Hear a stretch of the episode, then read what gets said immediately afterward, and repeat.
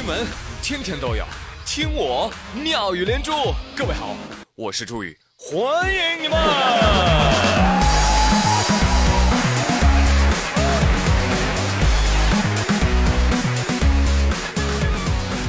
唉，世风日下呀，这个世界到处都充满了对单身狗的浓浓恶意。答对了。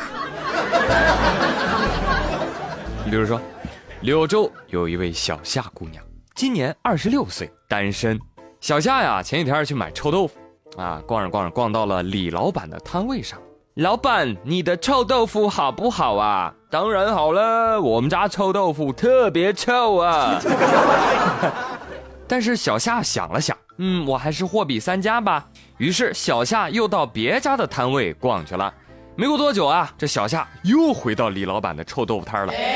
老板，给我来一份尝尝。那李老板一抬头看，哟，怎么又回来了呢？小姑娘啊，告诉你啊，买东西就像找男朋友一样，不是你想买就能买啊。刚刚你问了我，你又不买，哎，你现在想回来买我们家的了，我还不想卖给你嘞。哦 哟，小夏听到这番话。又联想到自己二十六岁了还是单身，被戳中了伤处，心中那个委屈呀，哇哇就哭出来了啊！这哭完之后还打电话报警了。警方赶到之后，随即对双方进行了调解，告诉李老板怎么回事。卖家不能限制顾客的购买权，知道吗？对呀。李老板深刻认识到自己的错误，向小夏赔礼道歉。最终，小夏接受了李老板的道歉，还在他的摊位买了一份臭豆腐。因为我们是一家人，相亲相爱的一家人。我说啊，这条新闻里面提到的所有的人都是臭豆腐吃多了咸的吧？买个臭豆腐还要报警，老板还还道歉，小姑娘还还还还接受道歉，小姑娘还还还还还买了一份臭豆腐。你们在干嘛？拍剧啊？虽然老板嘴巴比较臭，但是他们家的臭豆腐货真价实，它就是这个味儿。你吃了它就会嘴特别臭。而且我觉得摊主说的也没错，爱情不是你想买想买就能买，这男朋友啊就像臭豆腐。啊，油腻，特别臭，啊，还让你大肚子，还花你的钱，对不对？啊，联想到上月节目里面跟你们说过的，一位女主啊，减肥俩月，天天晚上不吃饭啊，就这样一斤没瘦，失败之后醉倒在路边，被警察叔叔捡走。这周又有买臭豆腐被摊主戳中伤心事，哭着报警求助。看来不仅是单身啊，吃货的人生真的好艰难哦。诸朋友们，索性那管他呢啊，爱谁谁，敞开吃，对不对？我胖胖怎么了？又没吃你家大米，是不是？对呀。来，以后再有人说你，你就背接下来的 rap 给他们听。饭后百步走一走，路边又吃了九十九，吃完路边九十九，回家依然饿成狗。打开冰箱瞧一瞧，只剩糖醋绝味藕，剩菜随便吃几口。点开外卖，哎，我瞅一瞅，章鱼丸子红烧肘，还得来打冰啤酒。吃罢肘子糖醋藕，念着烤鸭梦一宿。虽然咱是条单身狗。悲观情绪咱不能有，为啥还是单身狗？当然因为长得丑啊！反正没有男朋友，腰子烤串来两口。哎，有了这种睥睨天下的霸气，跟你说干啥你都带劲。当然，如果你要再有个霸气的名字，可能就更六六六了。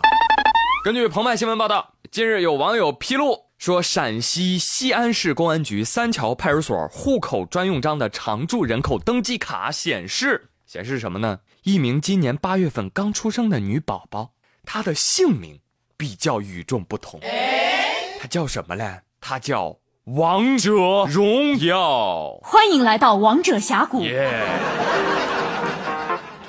记者随后从警方有关部门证实说，确实是真的，而且正常上户口了。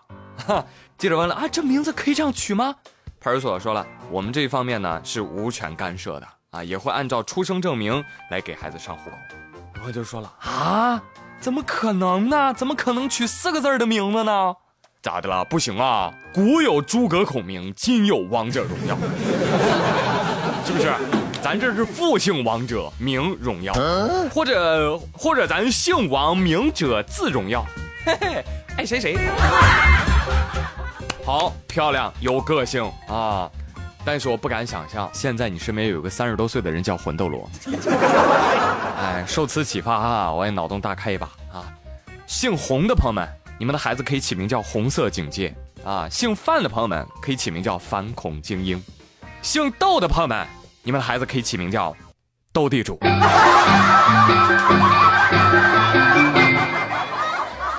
这个等这个女宝宝长大。我相信他们一家人一定会其乐融融的啊！为什么呢？因为可以一家人一起打王者荣耀啊！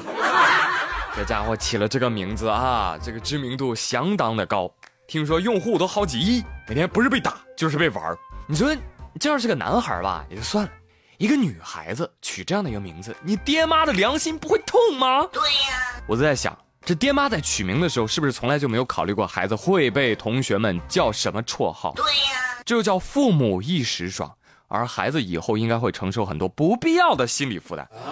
你别说起这样一个名字，朋友们，就说我啊，宇哥，我这个姓啊，我从来都不敢去 DQ，为什么？因为他们的营业员每次都要大声的问：“先生您贵姓啊？”“我我我我姓朱。”“哦，朱先生您好，请问您是哪个猪啊？”“废话，还能哪个猪啊？”是吧？这这绝对是我的心理阴影。我跟你说啊，哎，希望这孩子的家长能够痛改前非哈，适时改正错误。真的，现在干匪夷所思的事情啊，真的已经不是小孩子的专利了，就很任性，你知道吗？继续来说个事儿，他前几天啊，成都有位民警在执勤的时候，发现有辆电瓶车啊违法载人，不能带人呐。但是在执法过程当中啊，电瓶车后座的女子拒绝配合。而且辱骂民警，哎，期间啊，突然就倒地了。你们说干嘛碰瓷儿啊？没有，他倒地之后紧紧的抱住民警的大腿，然后撕咬。哇塞，朋友们，你们快看啊，那个人他好像一条狗啊！事发之后，民警因为咬伤较深，已经前往医院注射了狂犬病疫苗。叮，亮了，狂犬疫苗亮了。哎呀，羞不羞？大把年纪了啊，这都为人妻了，你竟然当着丈夫的面是不是？你竟然做出这样的事情，不丢脸吗？啊，还有朋友说，不单是那个女子，还有旁边这个这个女子丈夫呢，干干啥呢？你杵这干啥呢？我要强烈谴责你！恕我们广大网友直言，出门遛狗不拴绳的都是垃圾。哎，你这话怎么说的？我们家狗狗可乖了，不咬人的。但是我真的很想认真的问一个问题啊，就是人咬人之后，真的需要注射狂犬疫苗吗？看有的网友说要，凡是被咬都要注射，因为人也有可能是狂犬病毒的携带者。这个女的可能被狗咬过。对啊，她这么躁狂，谁知道是不是犯病啊？嗯，从理论上来说，被哺乳动物咬过都要打的，因为狂犬病存在于哺乳动物身上。